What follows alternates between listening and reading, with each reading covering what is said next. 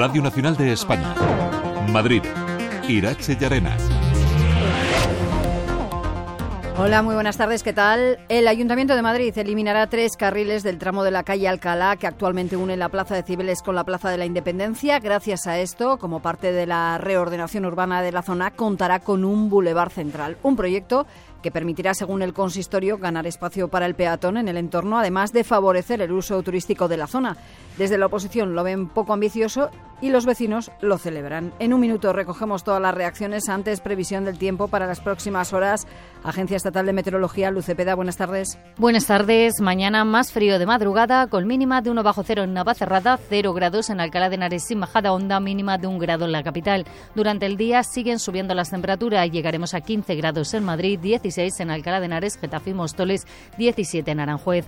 Intervalos de nubes en aumento, sobre todo en la sierra. Por la tarde en la sierra podríamos tener alguna precipitación débil y la cota de nieve bajará desde 1.400 hasta 1.000 metros. El viento tenderá a viento moderado del noroeste. Es una información de la Agencia Estatal de Meteorología. Radio Nacional de España. Madrid.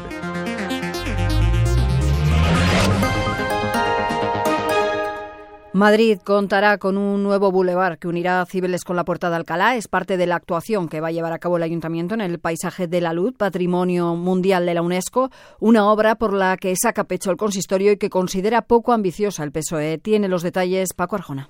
Ese bulevar de 7 metros y medio de ancho significará que el tráfico de vehículos privados quedará reducido a dos carriles por sentido entre Cibeles y la Puerta de Alcalá, frente a los tres y cuatro carriles que hay actualmente. José Luis Martínez Almeida, el alcalde, presume que va a servir para mejorar el disfrute de la Puerta de Alcalá. La edil socialista Adriana Moscoso entiende que apenas actúa sobre el tráfico tal y como pide UNESCO para el paisaje de la luz. Pueda ser apreciado por madrileños y por visitantes, generando un mejor espacio público sin afectar a las condiciones de movilidad. En donde aparece un bulevar un poco raquítico, diría yo, donde apenas se reducen carriles de, de, tráfico. El proyecto se espera tenerlo elaborado antes del verano y necesitará el visto bueno de la Comisión de Patrimonio y de la propia UNESCO para que se pueda poner en marcha.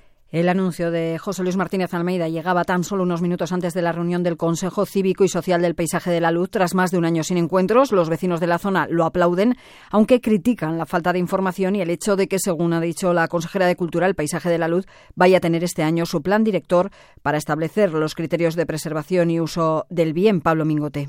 No entienden las asociaciones que participan en el Consejo que a estas alturas el Ayuntamiento quiera cambiar el funcionamiento del organismo con un nuevo plan que ha encargado a la Universidad Complutense. Javier de la Puente, presidente de los Amigos del Retiro, y José María García, de la Asociación Vecinal Retiro Norte. Han pasado casi tres años y todavía estamos hablando de hacer un plan de gestión.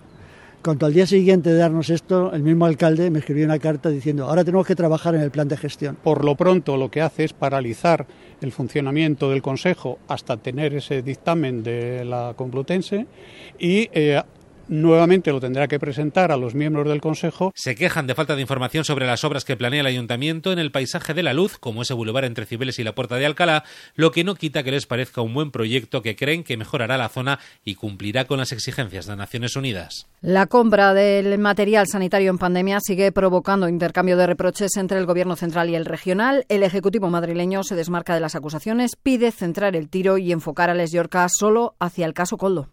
No habrá comisión en la Asamblea, no al menos sobre la compra de material sanitario. Zanjaba el debate el portavoz del Ejecutivo, Miguel Ángel García, que pedía centrar el tiro, estudiar la corrupción, sí, pero en el gabinete del presidente del Gobierno. Quien tiene que mm, rendir cuentas, en este caso, es el presidente del Gobierno y, bueno, pues buena parte de las personas que pueden estar implicadas. Para el Gobierno madrileño, los intentos de estudiar esos contratos de compra de material sanitario en la región son una cortina de humo, tinta de calamar, decían, para tapar las vergüenzas del caso Coldo. En el Congreso de los Diputados parece que sí podría haber esa comisión, comisión que apunta en varias direcciones, también hacia el entorno de la presidenta de la comunidad, Fernando Grande Marlasca, es el ministro de Interior. Una comisión de 300.000 euros siendo el hermano de la presidenta de la Comunidad de Madrid y con la Comunidad de Madrid, por lo menos dirán conmigo que eso no es ético. Desde el gobierno madrileño rechazan esas acusaciones, recuerdan que el contrato ha pasado todos los mecanismos de control e insisten, ahora la pelota, las sospechas de corrupción están en el tejado del gobierno central.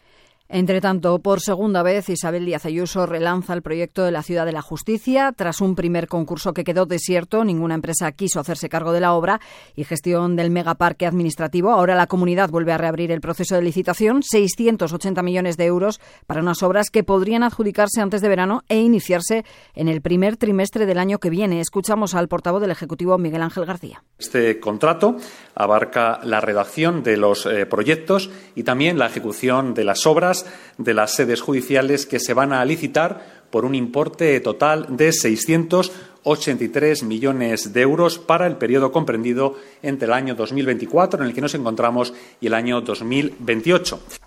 Y hablamos ahora de vivienda porque el sector inmobiliario ve ineficaz el índice presentado por el Gobierno central para fijar el precio del alquiler en áreas tensionadas, que puede consultarse en la página web del Ministerio. Un índice que creen que frenará la oferta y que la Comunidad de Madrid no tiene de momento intención de implantar como obligatorio. Clara Cromor. El índice solo se aplicará si la comunidad lo solicita, ya que es su competencia y actualmente solo se lo está planteando Cataluña. Este tiene en cuenta aspectos como la superficie del inmueble, su estado de conservación o si tiene o no ascensor desde el portal inmobiliario Idealista, su portavoz Francisco Iñareta ha señalado en Radio Nacional que este índice no aborda el origen del problema, la oferta. El problema fundamental del alquiler en España y el alquiler en Madrid es la falta de oferta disponible. En Madrid, concretamente, ha caído un 24% en un solo año. Añade que estas medidas han fracasado en otros territorios donde se han implantado y que incluso, dice, han agravado el problema. Han reducido la oferta disponible, han tensionado aún más los precios y se lo han puesto todavía más difícil precisamente a las personas que, más necesidad tienen de, de acceder a la vivienda. En el caso de que se toparan los precios, asegura, el problema seguiría siendo la falta de viviendas. Uno de cada cinco jóvenes madrileños se siente solo. Son datos del proyecto Civic de Madrid Salud que abre la puerta a la creación de una comunidad en la que todos los jóvenes pueden encontrar, sentirse parte de ella. Elena Nieva. El proyecto Civic busca soluciones a una soledad no deseada. Cada vez son más los jóvenes que la padecen, sobre todo desde la pandemia y en el sur de la capital todavía más, especialmente en Villaverde, Vallecas, Carabanchel Bajo y Vicálvaro. Inmaculada Sanz, vicealcaldesa. Pues de 16 a 29 años eh, hablamos de un 19 y pico por, eh, con 4%, casi en torno al 20%, sí. Y sobre todo, como digo, con, un incremento respecto a la situación a la situación de, de prepandemia y por lo tanto es esa es la mayor preocupación. Civic plantea alternativas a los jóvenes como la propuesta de la figura de los socorristas de la soledad no deseada para acercar a los jóvenes a recursos a través de sus iguales y también nuevos formatos para interactuar con redes sociales.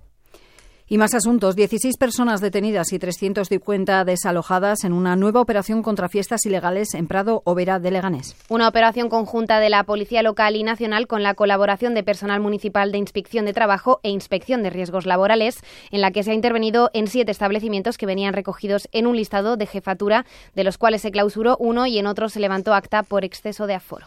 Y hoy hemos conocido la detención de nueve personas, cinco de ellas menores de edad, en una multitudinaria reyerta entre posibles pandilleros ocurrida en el distrito de Ciudad Lineal. Los hechos tuvieron lugar la noche del lunes cuando un grupo de, 15 y de entre 15 y 20 jóvenes comenzaron una pelea por causas que ahora se desconocen, provistos de cinturones, palos y armas blancas. Los sanitarios del SAMUR atendieron a un joven de 20 años con heridas de arma blanca en la mano, siendo trasladado al hospital Gregorio Marañón con pronóstico reservado. La Brigada de Información de la Jefatura Superior de Policía investiga este caso y baraja entre las hipótesis que la agresión sea entre bandas juveniles. Y en los deportes, el Atlético de Madrid ha completado el último entrenamiento antes del partido de Copa del Rey en San Mamés. Adriana Vázquez, buenas tardes. Buenas tardes. Partido en el que buscarán remontar el 0 a 1 cosechado en el Metropolitano ante, el Athletic Club de Bilbao. Los rojiblancos tienen que darle la vuelta si quieren ser finalistas de la Copa del Rey. Cree Simeone que pueden dar la sorpresa. Lo que tiene de bonito, eh, lo inesperado a veces termina sucediendo ya ha confirmado el entrenador colchonero que Griezmann no estará disponible para el partido. El francés, referencia ofensiva en el equipo, no se ha recuperado del esguince moderado de tobillo que sufre, mientras en baloncesto el Real Madrid también se ha entrenado por última vez antes de afrontar el partido de la Euroliga contra el Panathinaikos griego correspondiente a la jornada número 27 de la fase regular. Pues hasta aquí la información regional de este miércoles. Pueden seguir informados en esta sintonía en rtve.es. Pasen buena noche.